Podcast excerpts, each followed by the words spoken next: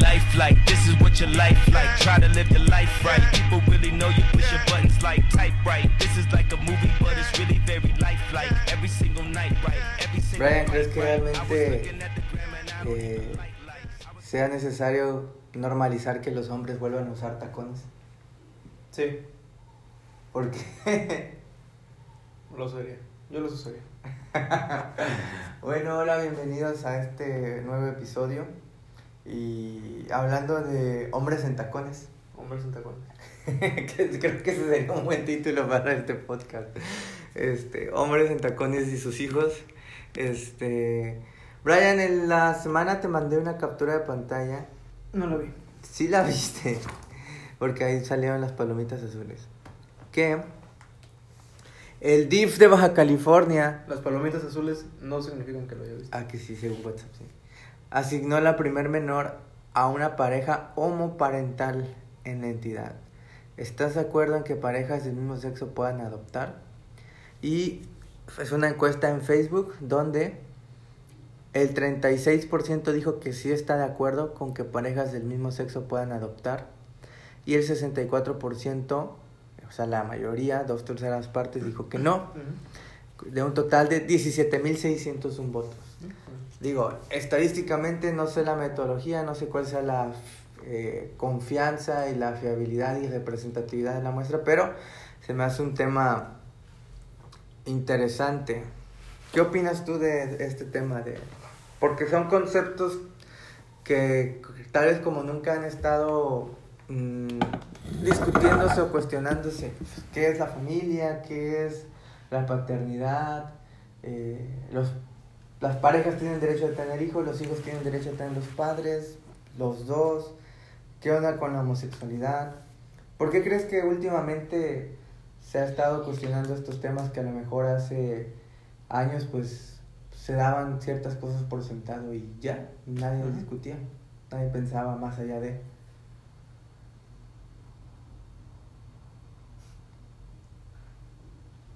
¿Les preguntas? Sí, claro que es una pregunta.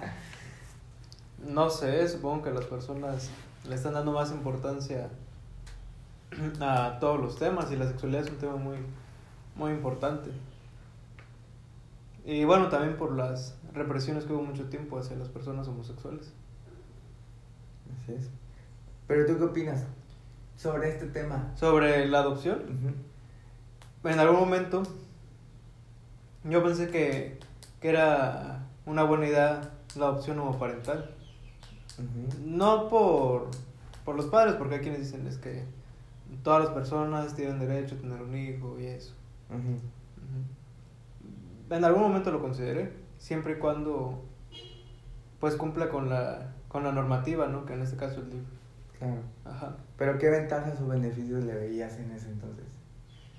¿Qué ventajas o beneficios? Sí. Eh, el beneficio de que un niño fuera adoptado. Ok. Digamos que por lo menos tuviera un lugar donde vivir digno. Digno, ajá. Pero luego, ¿qué pasó? Me volví cristiano. ok, creo que es evidente que como cristianos no estamos de acuerdo, pero um, realmente tenemos argumentos eh, válidos más allá de que nos puedan tildar de la palabra de moda y ahorita hablaremos de eso, de homofóbicos, de que reprimimos a los homosexuales, que los odiamos, que queremos que se vayan al infierno y todo eso. O realmente sí No. hay un, un más allá de por qué no es una buena idea que dos personas del mismo sexo puedan adoptar a un niño. Empieza tú. ¿Por qué? Bueno, pues sí, es, es un tema que se puede abordar de diferentes aspectos, pero uno de ellos es el debate sobre si, si realmente... Sí. Y es un tema que vamos a seguir hablando porque es el común en nuestra sociedad. ¿Realmente es discriminatorio que se le impida o prohíba a dos personas del mismo sexo adoptar cuando ah, digamos que no podríamos acusar a la naturaleza o la biología de ser discriminatoria, de que, ah, ¿por qué solamente la naturaleza deja que un hombre y una mujer puedan procrear? ¿no? O sea, es absurdo, estamos de acuerdo, porque son leyes naturales, son cosas que no dependen ni siquiera del ser humano, son cosas dadas, ¿no? Si no crees en Dios, pues puede, asumes la biología o la naturaleza como la fuente de esa restricción, digamos. Sí. ¿Y por qué el Estado tendría que dar un derecho que el la misma naturaleza no la da? O sea, se supone que las leyes humanas vienen de las leyes naturales, ¿no? No está aquí Edrey, pero él nos podría ampliar eh, este tema. Porque creo que, y, y por ahí leí, la verdad no sé si fue cierto en este mar de fake news, que eh, una pareja de diseñadores italianos estaban en contra de la adopción de las parejas del mismo sexo, porque ellos dijeron, nosotros cuando decidimos escoger el estilo de vida homosexual, Domenico Dolce y Federico Gabbana. ajá, Juan Revés. algo así, ellos, italianos, dijeron, cuando nosotros decidimos escoger el estilo de vida homosexual, nosotros sabíamos que estábamos renunciando al hecho de Ser padres. de ser padres y tener una familia normal o tradicional, ¿no? Sí, sí, sí. O sea, y ellos incluso estaban en, en- en contra de. Y creo que, pues, ese, ese es un, un gran punto, ¿no? Eh, digo, es un tema más allá del ético-moral, es natural. O sea, si tú quieres procrear, pues hasta el momento la única forma de hacerlo es con una persona del sexo opuesto, ¿no? Los, gametos, etcétera. Entonces, este, que el hecho de llamar que es que es una discriminación, es que están tratando a la comunidad homosexual como ciudadanos de segunda, Sí. pues no, no le veo un sustento, pues ahora sí que biológico y real, ¿no? Segundo punto, pues decimos que la familia es la base de la sociedad.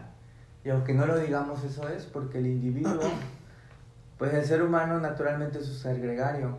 Aunque haya gente muy huraña y que no le guste convivir con la gente, pero todos necesitamos de personas.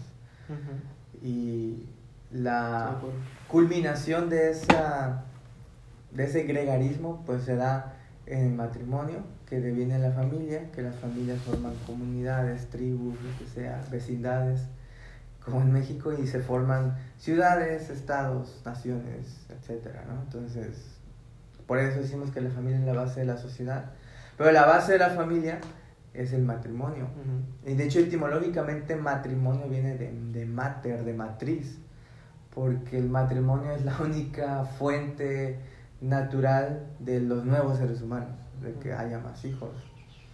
Y entonces, este, incluso se discutía si realmente podía existir el término matrimonio homosexual, porque es una contradicción lingüística. No puede, un matrimonio homosexual no puede concebir naturalmente, por lo tanto, ni siquiera debería llamarse así. Y digo, o sea, no es un lenguaje homofóbico, son cosas eh, pues así como tal cual como son. Sí, sí, sí. Entonces, si el matrimonio es la base, y creo que esa base es importante porque se, se tiene que dar entre dos sexos opuestos, creo que cualquier niño necesita ese balance, ¿no? Necesita eh, la madre amorosa, cuidadora, protectora, este, que cura raspadas con besos y avienta chanclas y cosas así.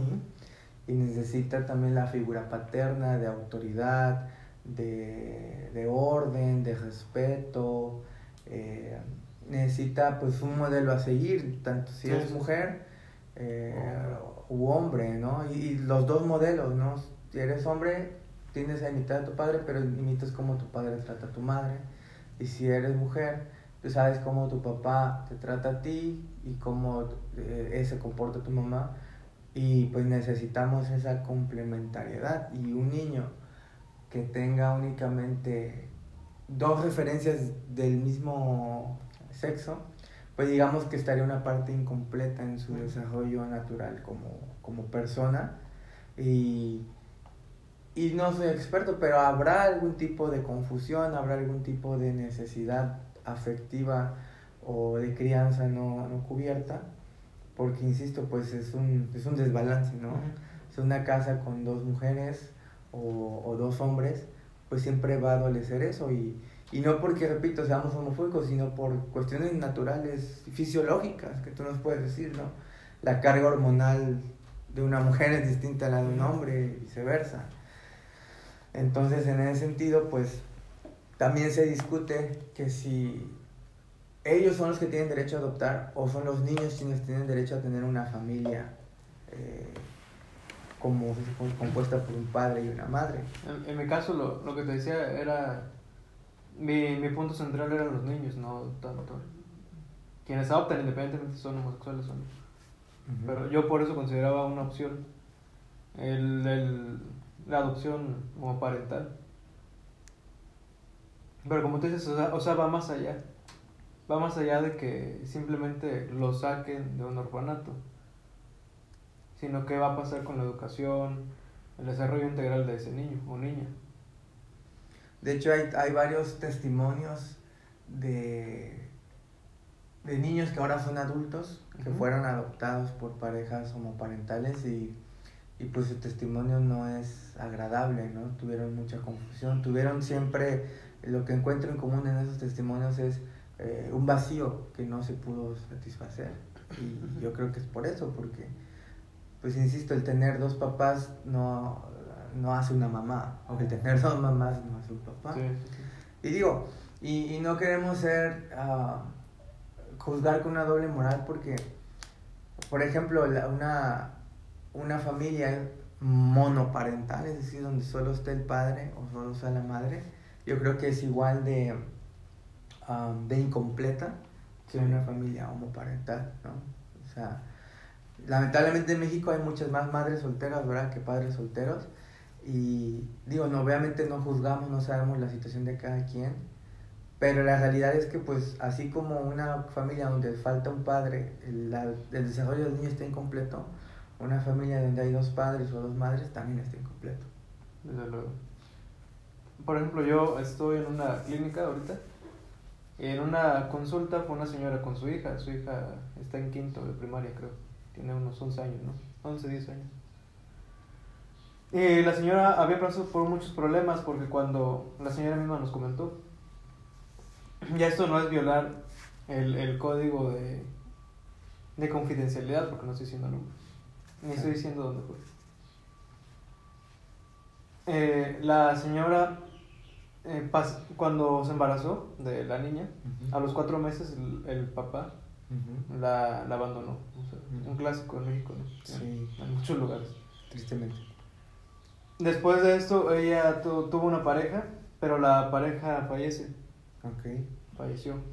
Y era, o sea, ella le había dado a la niña, según las palabras de la propia señora, era la figura paterna de la niña. Uh -huh. Ok. Como sea, no sé cómo funciona en su cabeza, pero era la figura paterna de su hija. Uh -huh. Y por comprendo, el único familiar cercano que tenía la señora era su mamá. Y también falleció. Entonces la señora okay. tenía, o sea, tenía un proceso de duelo muy muy fuerte, un, un, proceso emocional muy fuerte porque empezó a llorar en el consultorio, lo cual es normal, pero tenía un, un proceso de dolor muy fuerte. Uh -huh. Aquí el problema es que, obviamente ella, pero está involucrada la niña. Claro. Porque en su duelo ella se apoyó de una forma indebida o incorrecta en su hija, uh -huh. que ni siquiera es capaz de comprender. Eh, quinto año, dices. Quinto año, no es capaz 9, de comprender muchas 11, cosas. 10, 11 años. Aparte de que la información que le daba, mmm, entiendo que que tal vez todo tiene su tiempo, pero yo necesitaba hacer una historia clínica. Uh -huh. Y ahí preguntas antecedentes familiares, y obviamente preguntas por sus abuelos y por su papá. Uh -huh. Y la señora me dijo que estaba muerto, pero, me lo, o sea, se veía que no me estaba diciendo la verdad. Uh -huh. Y ya después me, pues casi me lo dijo directo de que es que sí vive, pero pues para nosotros está muerto. Okay. Pero, pero el papá de, pero, Físicamente pero, vivo, emocionalmente muerto. Pero el papá, este, no biológico de la niña, pues era esta, su, su pareja, ¿no? Uh -huh. Que ya había fallecido. Uh -huh. Entonces vemos como, como tú dices, una familia que no está compuesta por un padre y una madre y que aparte los dos tengan estabilidad emocional, no va a ser una familia ideal. Y lamentablemente no hay muchas familias eh, con, con esta perspectiva, este, este ideal de familia. Lamentablemente hay muchas carencias emocionales, muchas carencias en educación y, y, bueno, demasiadas cosas. Porque igual la señora lo, lo manejó mal, no sé cómo le va a decir a su hija después que, que su papá sí vive, pero... O sea, ha hecho un... Sí, porque cuando su hija lo sepa... Ha hecho un caos, la verdad. y no la juzgo.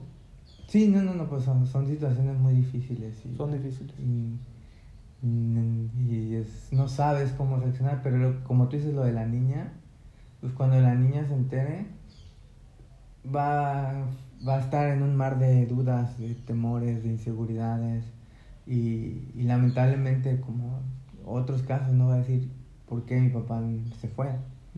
y, y, malamente. ¿Y por qué mi mamá reaccionó así? Y tuve que pasar por, no sé, por muchas cosas, porque en este caso la niña no quiere ir a la escuela, porque también tuvo incidentes en, con sus maestros. Un, un maestro le, o sea, le jaló la oreja y otro sacó el cinturón y le iba a pegar a ella y a otros dos compañeros.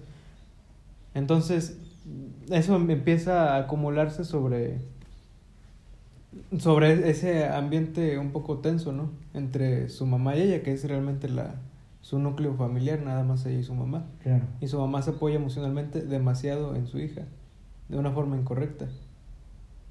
Claro, pero además, eh, seguramente cuando la niña se entere, si, si no lo manejan adecuadamente, pues sentirá un, que fue rechazada, que no fue deseada, que, que, su padre pues prefirió cualquier cosa menos estar con ella. Y eso indirectamente eh, le va a llegar un mensaje, ¿no? De tú no vales, tú no sirves, tú no eres importante, tú no tienes propósito, etc.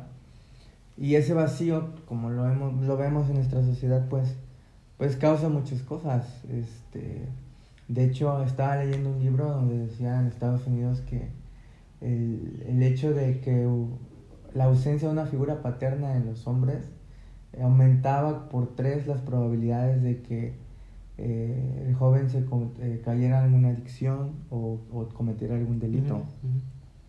Y, este, y, y, con las mujeres a lo mejor se manifiesta de otra manera, por los niveles de agresividad que son menores, pero pues también Después vemos a la típica adolescente que anda de novio en novio y, y anda con uno, luego con otro y así. Porque a fin, de, a fin de cuentas se hace muy evidente esa falta de, pues de esa figura masculina en su vida que le debió haber dado ese afecto, esa comprensión, ese... Pero no entendamos como figura masculina, figura materna, bla, bla, bla, sino el impacto en el desarrollo personal que tiene la persona en el caso que tú comentas, pues el, la, la estima propia. Sí, sí, sí, o sea, afecta, porque a fin de cuentas es tu identidad, son tus orígenes. Sí. O sea, de dónde vienes, quieras o no, te marca, sea para bien o sea para mal. Sí. Y desde tu origen es una historia de, pues, de ruptura, de separación, de conflicto. O sea, nadie quiere que ese sea su origen, ¿verdad? Nadie quiere venir de ahí. Ahora, ¿consideras que la figura de la familia como tal es, enfrenta una crisis mayor en estos tiempos o siempre ha habido problemas con la familia? ¿Qué piensas tú? Siempre ha habido problemas, pero eh, actualmente está pasando por un, un proceso de, de mucha polémica y tal vez de confusión. ¿Pero por qué? Tal vez ante la incapacidad de dar respuestas confiables. Yo creo que es, es, un poco eso, incluso ahora sí como lo que se ve en política, de que ya probaron con un partido, luego con otro, y como dicen ninguno funciona, entonces pues ya tenemos que ir a todo lo opuesto, ¿no? Y a lo mejor como lamentablemente eh, somos una humanidad que ya tiene muchos miles de años y ha visto muchos fracasos, errores y problemas, eh, a lo mejor la sociedad cansada y lastimada de que la familia no funcione, pues a lo mejor en esa un intento, un intento. Este, dicen, ¿saben qué? Pues entonces ya va con la familia. Ahora, no es que nos enfrasquemos con, con el hecho de, como obsesionados, ¿no? De que no, no soy, no, yo no sería de esas personas que salen a la calle a marchar y, y no, la adopción gay, y bla, bla, bla. Eso es ridículo. Pero sí soy de las personas de reflexionar qué es lo que estoy pensando y por qué lo estoy pensando. Claro. El problema no es ensayarnos con, con en el, el matrimonio homoparen- homoparental. El problema es por qué dar, por qué debería ser la solución al, conflicto social, familiar de nuestras sociedades. ¿Por qué esa sería la solución? Al final vivimos en una democracia y como tal debemos conducirnos. Pero eso no siempre es recomendable y no bueno, recomendable no sé, pero no es lo no siempre trae un beneficio mayor la democracia. Sabiendo que, no sé, hay que estar muy bien informados.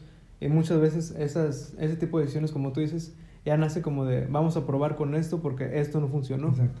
Pero tampoco hacen algo. O sea, lamentablemente no se remedia lo que no funcionó. Simplemente no funcionó porque no lo quisieron hacer bien, porque no se pusieron las pilas. Pero no porque el, el concepto en tal esté mal. O Exacto, sea, ajá. eh, sí, y, y- y se entiende, ¿no? Digo, si has vivido una vida donde eh, tu abuelo golpeaba a tu abuela, tu papá abandonó a tu mamá y ves que tu tía tiene problemas, tu tío acá, tu vecino acá, pues obviamente, digamos, la evidencia empírica te dice, pues esto no está funcionando, entonces esto no es el camino, ¿no? Y, y como tú dices, el problema de fondo no es que, que se permita o no a los homosexuales adoptar, es, ok, de los niños que no tienen padres, ¿por qué? Realmente, digo, algunos, no sé, fallecieron o algo así, pero tal vez hay muchos que literal los padres fueron, aban- los abandonaron, ¿y, y por qué, no? Entonces, eh, yo sí considero que hay un tema contra, contra la familia. Y, y digo, se entiende, no, no se justifica porque pues creemos que la familia sigue siendo el, el modelo bíblico, divino, básico y, y real para que exista la sociedad y literalmente sobreviva la humanidad. Pero entiendo que ante tantos fracasos, ante tantos divorcios, tantos violencia, tantos abusos y tantas cosas, pues la sociedad sospeche o tenga recelos de ese modelo. Justamente el martes que tuvimos el Festival de Valores, que me aventaron a que improvisara un discurso de 10 minutos sobre los valores en la sociedad de la familia, investigué, según el, eh, datos de INEGI del registro civil, del 2011 a la fecha me parece, el número de divorcios en el país ha aumentado un 101, 107, no recuerdo, por ciento, o sea, el doble. Y el número de matrimonios ha disminuido en un 17%. Sí, pocos creen en el matrimonio. Es decir, la realidad es que cada vez menos gente se está casando y por otro lado muchísima más gente se está divorciando. Entonces eso prueba que la sociedad no, no está creyendo, está dejando de creer en, en el matrimonio. Pero, ok, si se abandonas la idea de matrimonio y familia, ¿estás de acuerdo que tienes que sustituirla por algo? Y ahí es ahí donde me preocupa el tema, porque... Porque no hay una alternativa. Porque sí, no hay, pero, pero algunos creen que sí la hay. Y, y la única manera es, y, y lamentablemente se ha visto, este, como por ejemplo, en- hay una novela de un escritor, Aldous Huxley, de Un Mundo Feliz, Ujú. Donde habla de que pues el Estado es el que decide pues qué onda con, contigo, ¿no? Y prácticamente el gobierno es el que te, te cría y, y- y prácticamente tiene como una fábrica de bebés y este y tú simplemente estás a merced del gobierno y eso ya pasó. Es una pausa. Coman frutas y verduras. Coman frutas y verdures. Y verduras. Este, Ahí tenemos unas opciones de qué pueden comer. Papayas, nopales y aguacate son una buena opción. Son vitaminas y minerales. Entonces, este. Sí, hablaba de, de eso. En la Unión Soviética e- eso pasaba. O sea, reconocían Papaya. la necesidad afectiva y lo que hacían eran como especie de tandas entre hombres y mujeres. Donde, ok, este mes eh, Brian te toca con Ana y el otro mes este, Brian te toca con Julia y así de manera que se satisfaciera esa necesidad sexual, afectiva, emocional, pero no se concretara un matrimonio ni hubiera familia. Que ella tiene una teoría muy, muy loca sobre esto, que dice que Maluma es un profeta de... Ah, sí, Que quiere resucitar, pero bueno. exacto, porque, porque Felices los Cuatro está basado en esa ideología. o sea, Aunque no creo que Maluma sea una persona tan culta para saber. de obviamente no, pero, pero el mensaje detrás Pero de me sale lo mismo. es, pues si, si puede estar felices los cuatro, lo que hablan de ahora de las relaciones líquidas, ¿no? Que un día puede ser monógamo, y luego el, el poliamor, poliamor. y El poliamor. demás tonterías, que, que pues, justamente intentan suplir. Que honestamente ya son como que, con todo respeto, gatadas al aire. Son absurd, absurdezas, absurdidades, Sí. ridiculeces, porque no hay ningún sustento. Digo, entiendo, entiendo que no creas en el matrimonio, familia, pero de allá que creas en el poliamor y en, en felices los cuatro, o sea, seamos realistas, ¿quién, nadie es feliz sabiendo que tiene, tu pareja tiene a otra persona? Eso es totalmente absurdo. Absurdo. Pero por eso te digo- falta de, de amor propio. Exacto, no lo- porque, no lo porque ¿qué es que lo que estás diciendo? Yo no soy suficiente para una sola persona y esa persona está bien y debo aceptar que y es un egoísmo horrendo. Es un ego- porque si como Exacto. quiera, no admitiéndolo, a, a veces lamentablemente y erróneamente hay infidelidades, ¿cómo yo como persona voy a permitir una infidelidad descarada? Que no será una infidelidad porque lo estoy permitiendo, pero finalmente es la misma connotación emocional y psicológica que eso conlleva. Y, egoísmo por la otra persona que comete la infidelidad, de- precisamente de pensar que, pues, porque esa es la mentira, ¿no? De este siglo, ¿no? Sigue tu corazón, lo que te haga feliz. Si a mí me hace feliz tener dos, tres mujeres, pues voy a buscar eso y nadie tiene derecho a decirme que no busque mi felicidad, ¿no? Sí, sí, sí. Entonces, este, pero te digo, si, si, si desaparecemos la figura de la familia, alguien lo tiene que ocupar ese lugar. Y lo que me preocupa es que eh, con anterioridad han sido los gobiernos autoritarios quienes han querido ocupar ese, ese concepto. Por algo, papá gobierno y madre patria, ¿no? O sea, son figuras en el inconsciente colectivo que nosotros no nos ha tocado vivirlo, pero an- anteriormente sí, el Estado decidía si te casabas o no, cuántos hijos tenías, con quién vivías y cómo se debía criar a los, a los hijos, ¿no? En la China comunista, o sea, los niños ten- prácticamente veían a Mao Zedong como un padre más o como Sí. o el abuelo, o no sé. Entonces, este, ese es el problema, que, ok, si no, si, si no creemos en la familia, entonces, ¿a quién vamos a creer? ¿Quién se va a encargar de formar a las nuevas generaciones? Porque bien o mal, la familia es donde tú aprendes a vivir. Digo, la escuela te forma en el conocimiento secular, científico, etcétera, pero los valores, la idiosincrasia, incluso la, la fe, las creencias, tu influencia primordial es tu familia. Y si no hay familia, entonces creo que deja el terreno libre para que pueda llegar un gobierno, una organización o lo que sea a implantar sus ideas sobre, sobre el individuo. Y, y, eso me preocupa porque, porque pues obviamente quien lo haga no lo va a hacer pensando en el interés de, del individuo, sino en sus propios intereses. Entonces, este... Pero si vamos más a fondo, la familia está en crisis porque el matrimonio está en crisis, pero el matrimonio no es un ente abstracto, el matrimonio está formado por hombres y por mujeres. Y creo que tanto los hombres tienen una crisis de identidad actual y las mujeres también. Y eso Sí. explica muchas cosas, ¿no? Sí, sí. Porque eh, incluso bíblicamente se dice que el varón es la cabeza del hogar, y es quien dice todo, pero lamentablemente, pues volvemos al punto, hay muchos hombres Irresponsable. irresponsables, este, que no maduran, que no están dispuestos a sacrificarse por su familia, etcétera. Y si ellos están mal, pues todo va a estar mal. Entonces, eh, y también si las mujeres, eh, en ese también entiendo, esa represión, ese abuso que ha habido, se levantan, surge el feminismo radical, pero ahora dicen que tienen que matar a los machos y matar a tu papá y matar a tu novio y matar a tu hijo y matar a todos los varones y que el mundo perfecto sería un mundo donde todos los hombres estuviéramos muertos y así.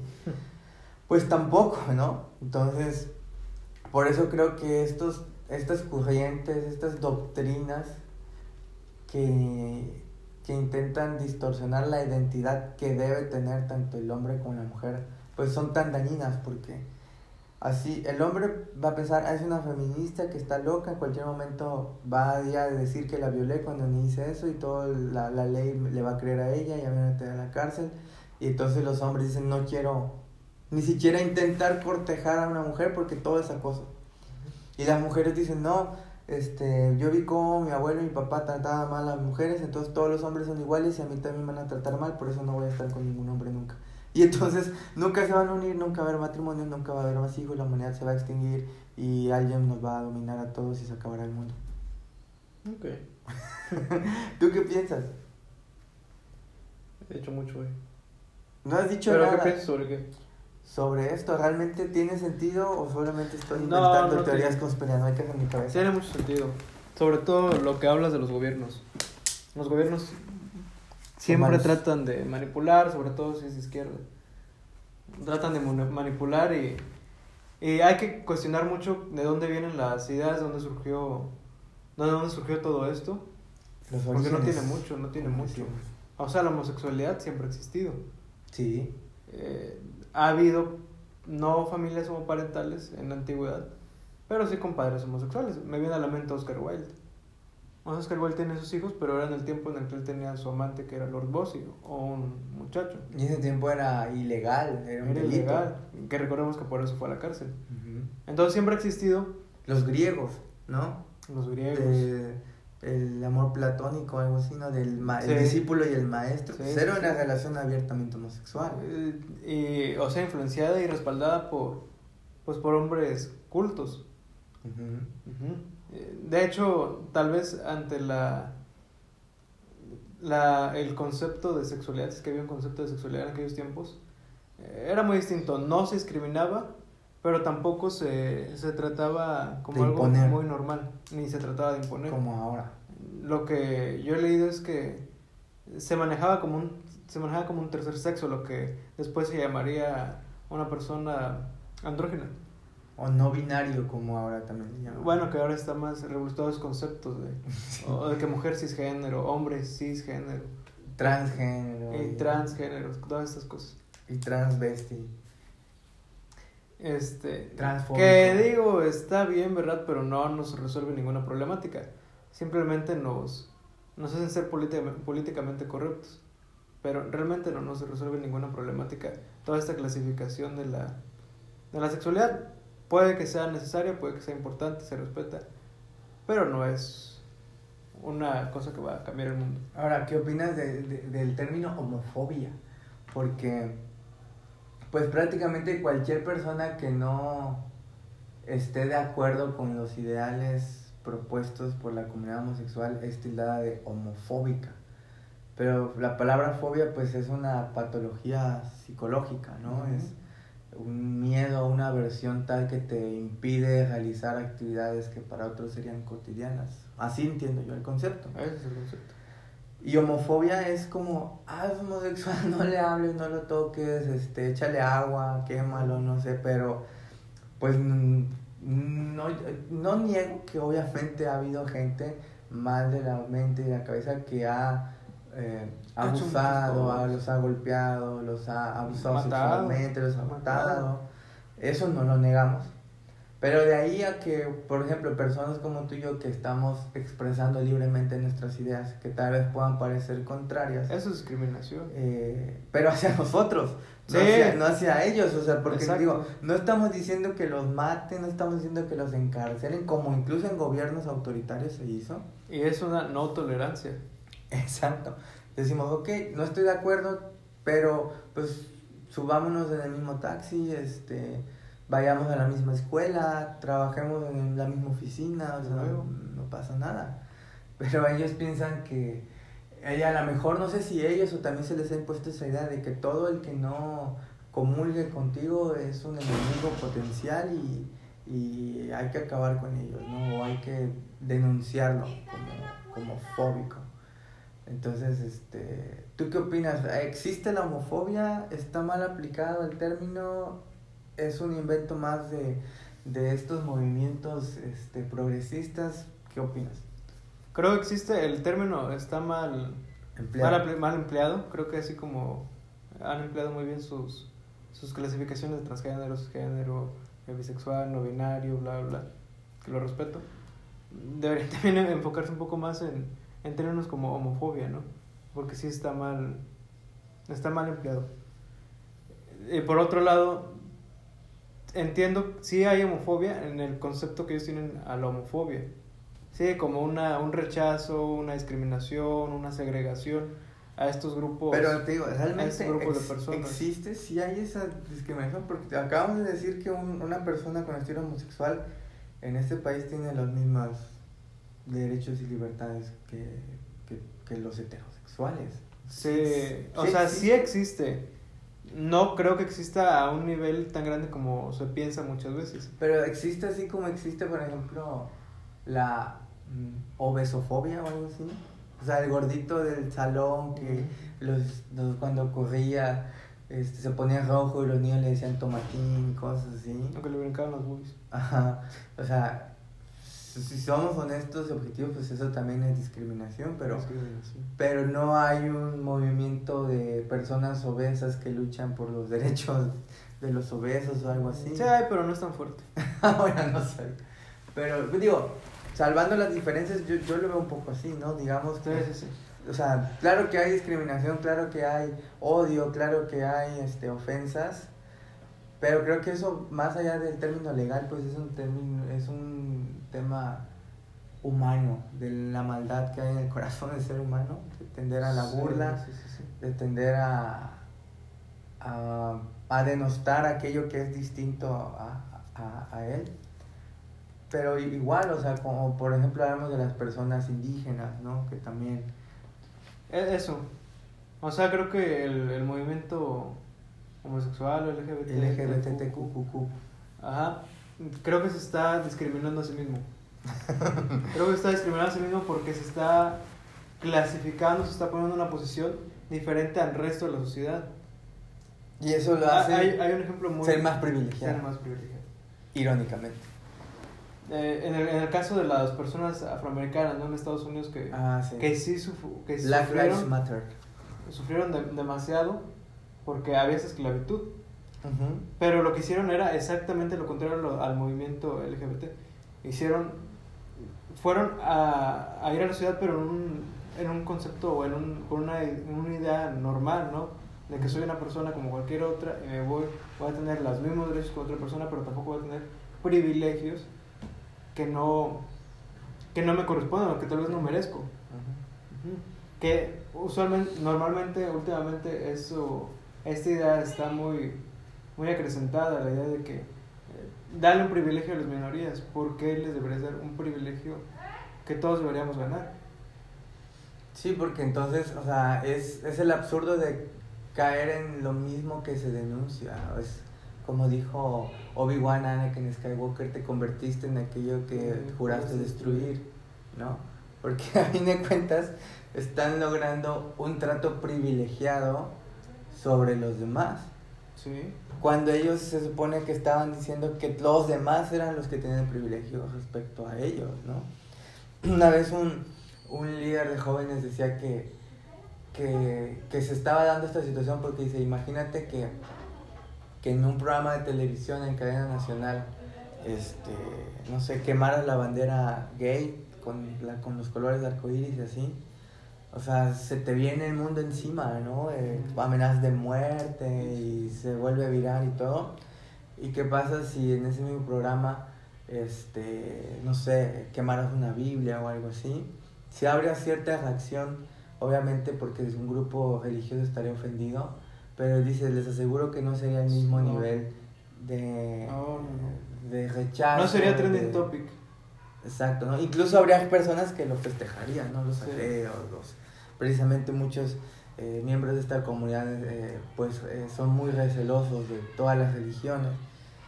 Pero decía, o sea, si te das- date cuenta, si quieres saber en una sociedad quién es realmente el, el que manda o quien está al frente, pues ofende sus símbolos y te vas a dar cuenta, ¿no?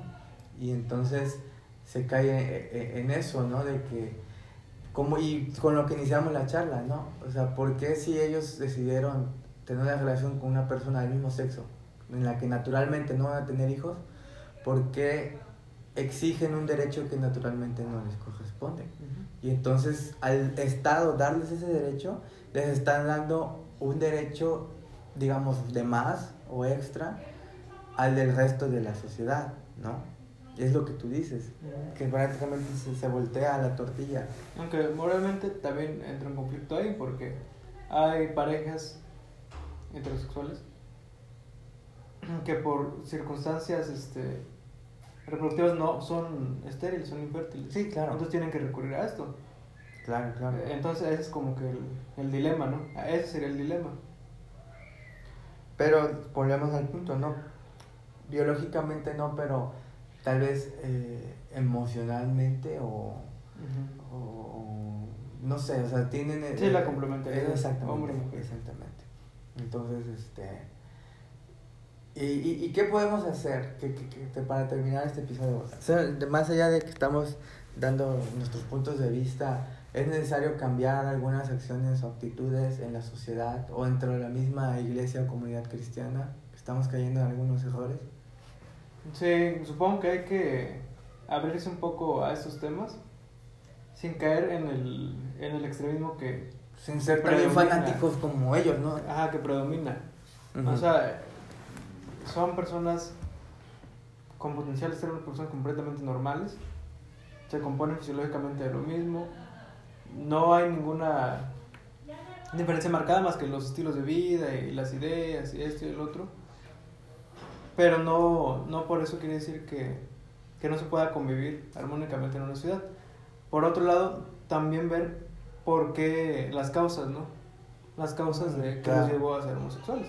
O que los, los lleva a vivir una vida de, de querer una familia homoparental o cosas así. Y está demostrado que tiene que ver con la ruptura del tejido familiar, abuso sexual, falta de figura eh, paterna, Sí, materna. sí, sí. O sea, digamos que se acepte o no, la evidencia ahí está. Hay un libro de Stefan Zweig que se llama La confusión de sentimientos. Es un libro... No es un libro... ¿Cómo, cómo se llama? Sí, que, que fue al inicio. ¿Qué fue al inicio? Sí, que fue al inicio, que, que fue antes que todos, o que... Fue un libro pionero Ajá. sobre el tema, porque Stefan Zweig se suicidó en los 1940 y algo. ujú. Entonces, en aquel tiempo era un... No tabú, pero no se hablaba mucho de esos temas. Y el libro habla precisamente sobre un maestro, un maestro muy respetado, esto, y, un, y su alumno, ¿no? Sí. Entonces, el, el chavo había sido un chavo que le había valido. Entonces se cambia de escuela, él estaba en Berlín, que Berlín era una, una ciudad muy. como Nueva York. Ujú. En aquellos tiempos, Berlín en Europa era como un tipo Nueva York. La capital del arte, ¿no? Capital del arte, capital de los excesos. Entonces se muda, no me acuerdo a qué lugar, se muda la verdad, pero se muda eh, y cambia de universidad. Y ahí está este profesor que es un- una persona muy, muy preparada y que envolvía con su, a su clase, ¿no? Entonces como él iba muy mal, e iba muy atrasado de todo el relajo que había hecho en Berlín, se su, decide que su tutor sea ese maestro. El punto para no hacerlo largo, sí, espero no ser spoiler, no creo que lo lean, la verdad. Pero, pero este, al final hay un lazo afectivo Claro, raro, se empieza, sí, ajá, sí, sí. pero, el, pero el profesor a la vez lo rechaza. Se empieza a descontrolar. O sea, al, al mismo tiempo lo rechaza. Ajá.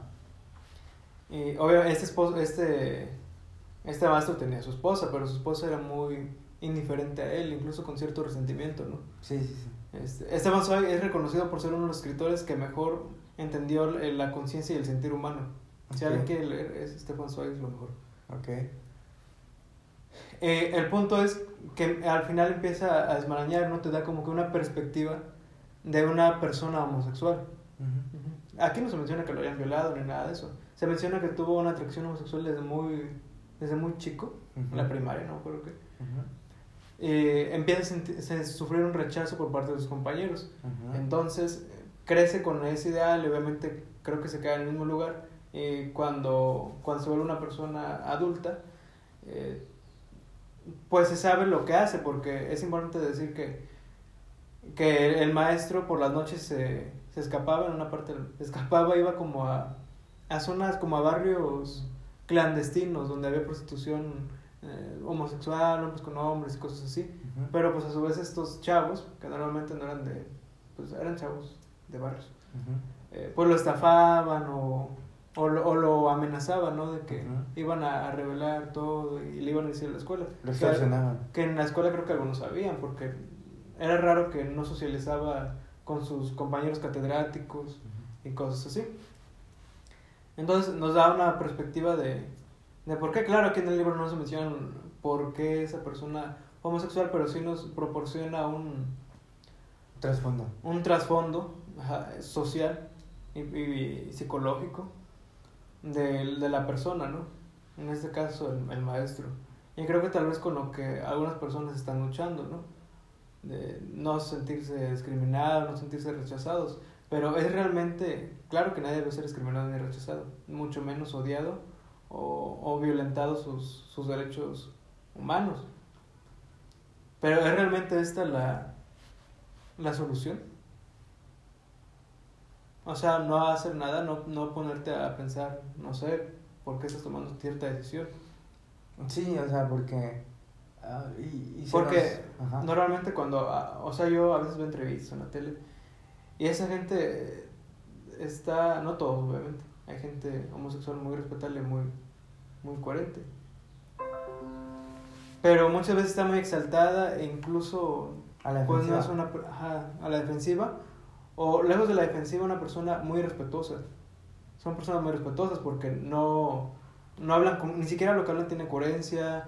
Eh, eh, siempre como tú dices están a la defensiva pero también con un tono burlesco hacia la sociedad hacia las personas que no piensan igual que, Con que ellos resentimiento. con resentimiento con resentimiento. Entonces si reaccionas así quiere decir que algo no está bien con tus adentros independientemente que porque la persona sea homosexual. Pero algo no tienes bien Claro. y tal vez es una, una expresión eh, tu homosexualidad, no sé, Sí, sí, sí. algo te faltó. De una herida, de un dolor, de un vacío. No estoy diciendo que la homosexualidad sea el, el problema principal, estoy diciendo que hay otros orígenes que desencadenan todas Es estas que tú cosas. diste en el punto clave para mí. Y, y creo que ahí como, como iglesia fallamos en eso de que, ah, es homosexual. Ah, entonces, este, se, va al infierno, es lo peor, Sodoma y Gomorra, Ah, va a caer fuego del cielo y así. Y habría que estudiar Sodoma y Gomorra. ¿Quiénes fueron Sodoma y Gomorra? Sodoma y Gomorra no era una sociedad homosexual como el concepto homosexual que tenemos ahora. Era una sociedad libertina y depravada. Así es, exacto. Porque muchos dicen, es que Dios por eso los castigó, pero o sea, no, o en sea, ese caso ya estuviera quemado todo el mundo. fue, fue muy buen punto. O sea, fue un, digamos, algún pecado, digamos, más mostrado en el episodio bíblico, pero en ninguna parte podemos decir que por eso Dios mandó fuego del cielo. y los No, lo, lo que se menciona en, en, el, en el pasaje de Sodoma y Gomorra era que, o sea, en términos fáciles, era una ciudad depravada. Ujú. Depravada. Las Vegas. Incluso peor que Las Vegas. Peor que Las Corinto en su época. Vegas. Peor que Corinto. Ok, lo peor de lo peor. Pero espera, eh, no nos desviamos. El punto es lo que tú dices. O sea, Hay una canción que se llama Corin que me gusta. Oh, Corin. el, el punto es I think it's because que a veces nos concentramos en que en, en ese pecado o en ese estilo de vida Sí, es un contrario. tonto. Pero, o sea, si, si, si lo vemos desde nuestra- nuestra perspectiva cristiana evangélica, o sea, el homosexual no se va a ir al infierno por ser homosexual. No. Se va a ir al infierno por no, no conocer a Jesús.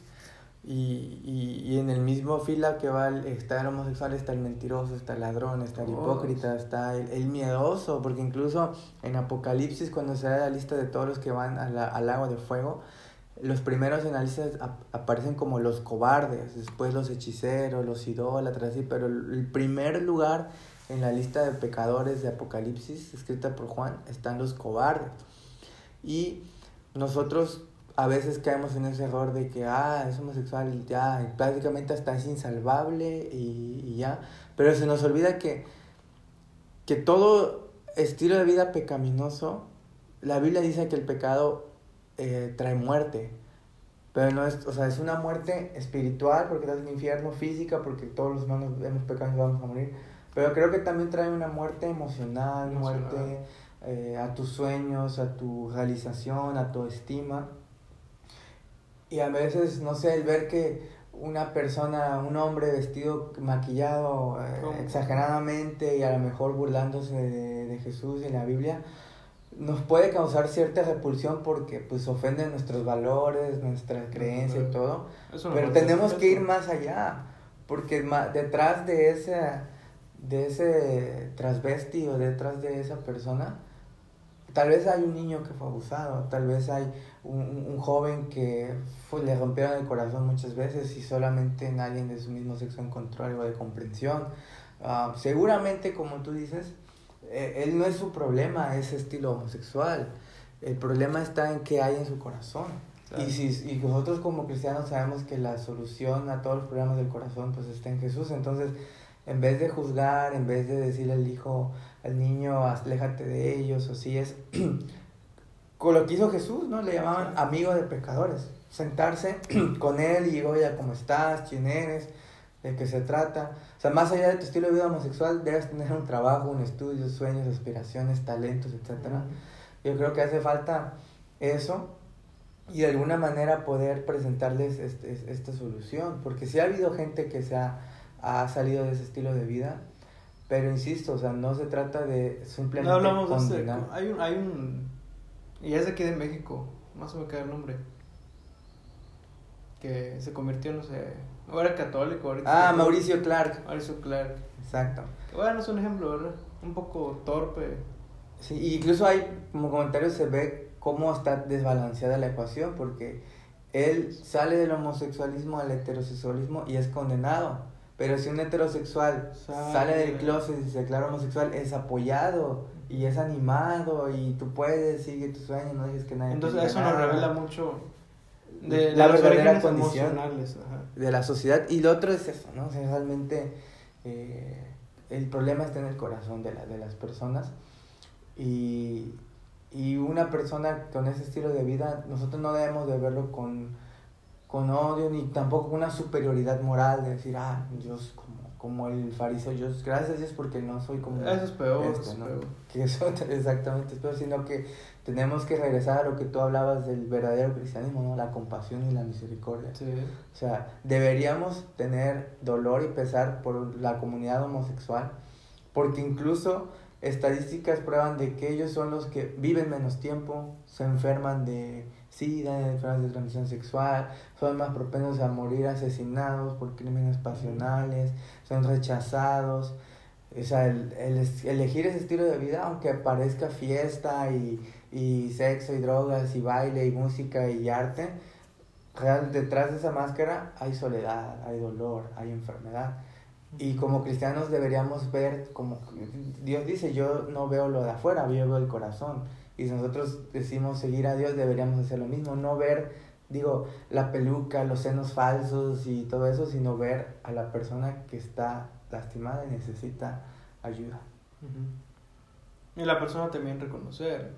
No hay que engañarnos. Sí, claro. Si la persona tiene un vacío emocional, lo mejor es buscar ayuda. Así es, todos necesitamos ayuda. Pues di algo para terminar. Jedi para reina gay. Vamos a editar eso en el corte. No, Jedi para reina gay. Jedi para reina gay. No lo vamos a editar. Saludos. I go hard, that's on God. Yo, Pierre, you wanna come out here?